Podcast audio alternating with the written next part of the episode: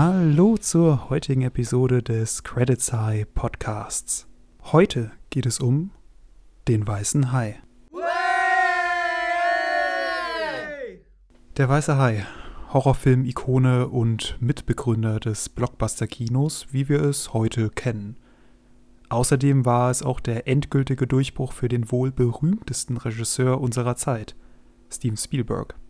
Spielberg war noch nicht mal 30 Jahre alt, als Jaws, also der englische Titel des Films, in die Kinos kam. Der Film brach damals dazu alle Rekorde und löste eine regelrechte Kinohysterie aus. Aus filmhistorischer Sicht ist Der Weiße Hai also sicherlich einer der wichtigsten Meilensteine überhaupt. Die Story des Films um einen menschenfressenden Hai, der von den zuständigen Behörden zunächst aufgrund drohender touristischen finanziellen Einbußen gekonnt ignoriert wird, basiert dabei auf einem Roman von Peter Benchley. Der Roman basiert dabei auf wahren Begebenheiten und vor allem die Haiangriffe von Jersey Shore im Jahre 1916 dienten dem Autor als große Inspiration. Dort wurden damals nämlich vier Menschen in weniger als zwei Wochen von Haien getötet. Der Roman war ein Riesenerfolg und ein Jahr später folgte auch schon die Inszenierung durch Spielberg in den Kinos. Nach Spielbergs Verfilmung folgten noch einige weitere Sequels, aber keins konnte so recht an die Brillanz des ersten Teils anschließen. In den letzten Jahren kamen ja immer wieder High-Filme heraus, aber man hat den Eindruck, dass das Genre mehr ja im Trash versinkt, als dass es wirklich noch ernstzunehmender Horror wäre. Da dachte ich mir, es lohnt sich vielleicht mal über den richtigen Klassiker des Genres zu reden und einen kleinen Analyseversuch zu starten. Und dabei wünsche ich euch jetzt viel Spaß.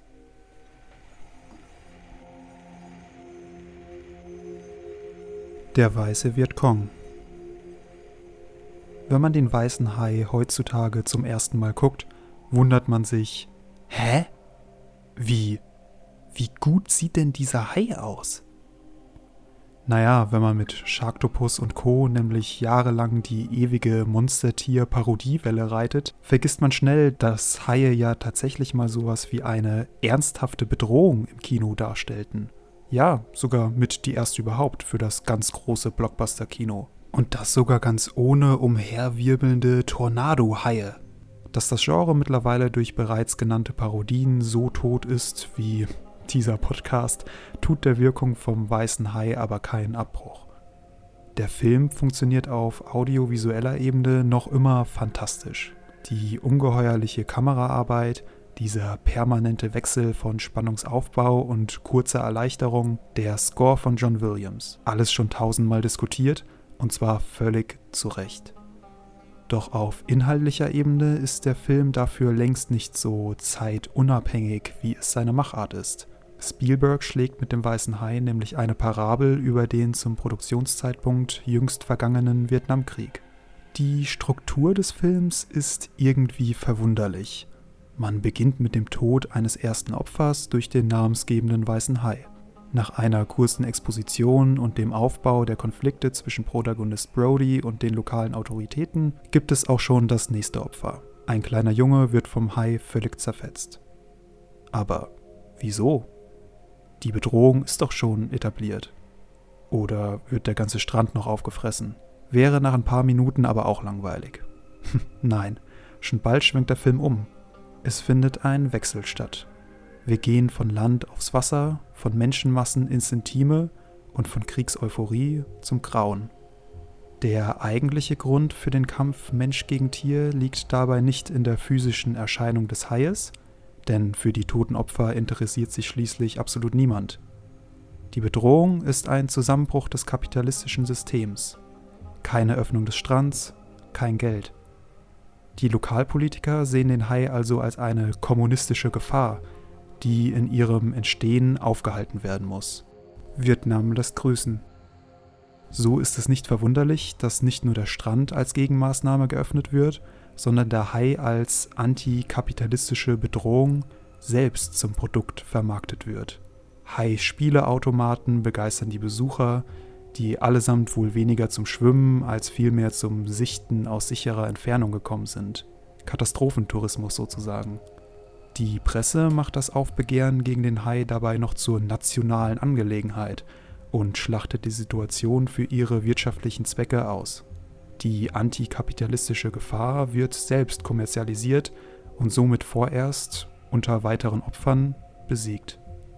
Geld zieht dann auch Fischer aus allen Herren Ländern an, um den Hai zu erlegen. Diese Szene erinnert an einen freudigen Kriegsaufbruch, auf dem neben Harpunen, um ein Tier durchzuballern, auch noch ein Sixpack Bier mitgenommen wird, um in Harmonie und Gemeinschaft zu morden. Richtig romantisch eben.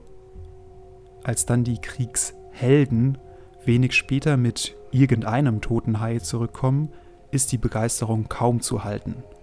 Ein schnelles Abenteuer, das einen zum Helden macht. Ach, Krieg kann doch so schön sein. Zumindest, wenn man sich ihn wie die Fischer und Politiker hier schönredet. Die Szene erinnert an jene Euphorie, die vor realen Kriegsbeginn oft tatsächlich vorhanden war, als man sich dem Ausmaß der eigentlichen Bedrohung noch nicht bewusst war. So will auch niemand etwas davon wissen, dass der Krieg gegen den Hai gerade erst begonnen hat. Das würde die eigene geplante Heldennarrative nämlich direkt wieder über Bord werfen.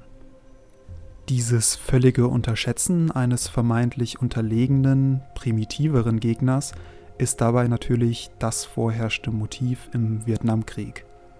Das erfahren auch Brody, Hooper und Quint auf ihrem Kriegsausflug.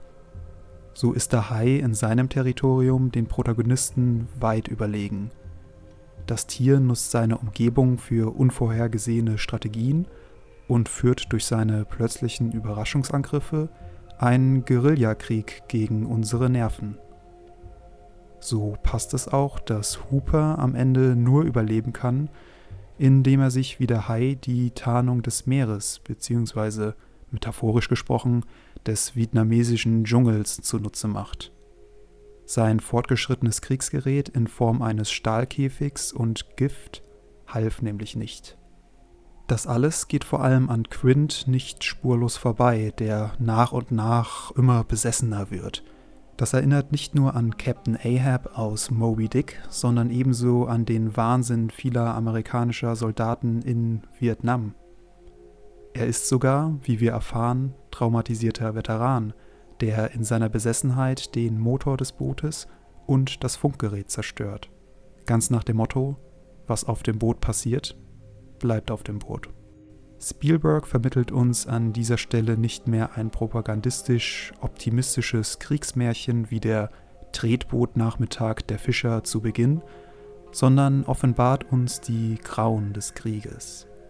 Wenn man nun den Film in diesem Kriegssetting ansiedelt, muss man sich nichtsdestotrotz fragen, inwiefern der Triumph über den Hai zum Schluss als kriegsverherrlichend zu deuten ist. Brody als der amerikanische Held, der die kommunistische Gefahr nicht nur besiegt, sondern gleich wegsprengt.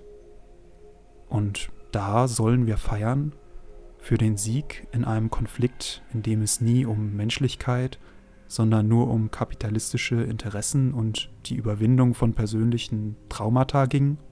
Für einen Sieg in einem Konflikt, der durch die Invasion der Amerikaner überhaupt erst zustande kam? Nee, danke. Man hätte auch einfach ins Freibad gehen können.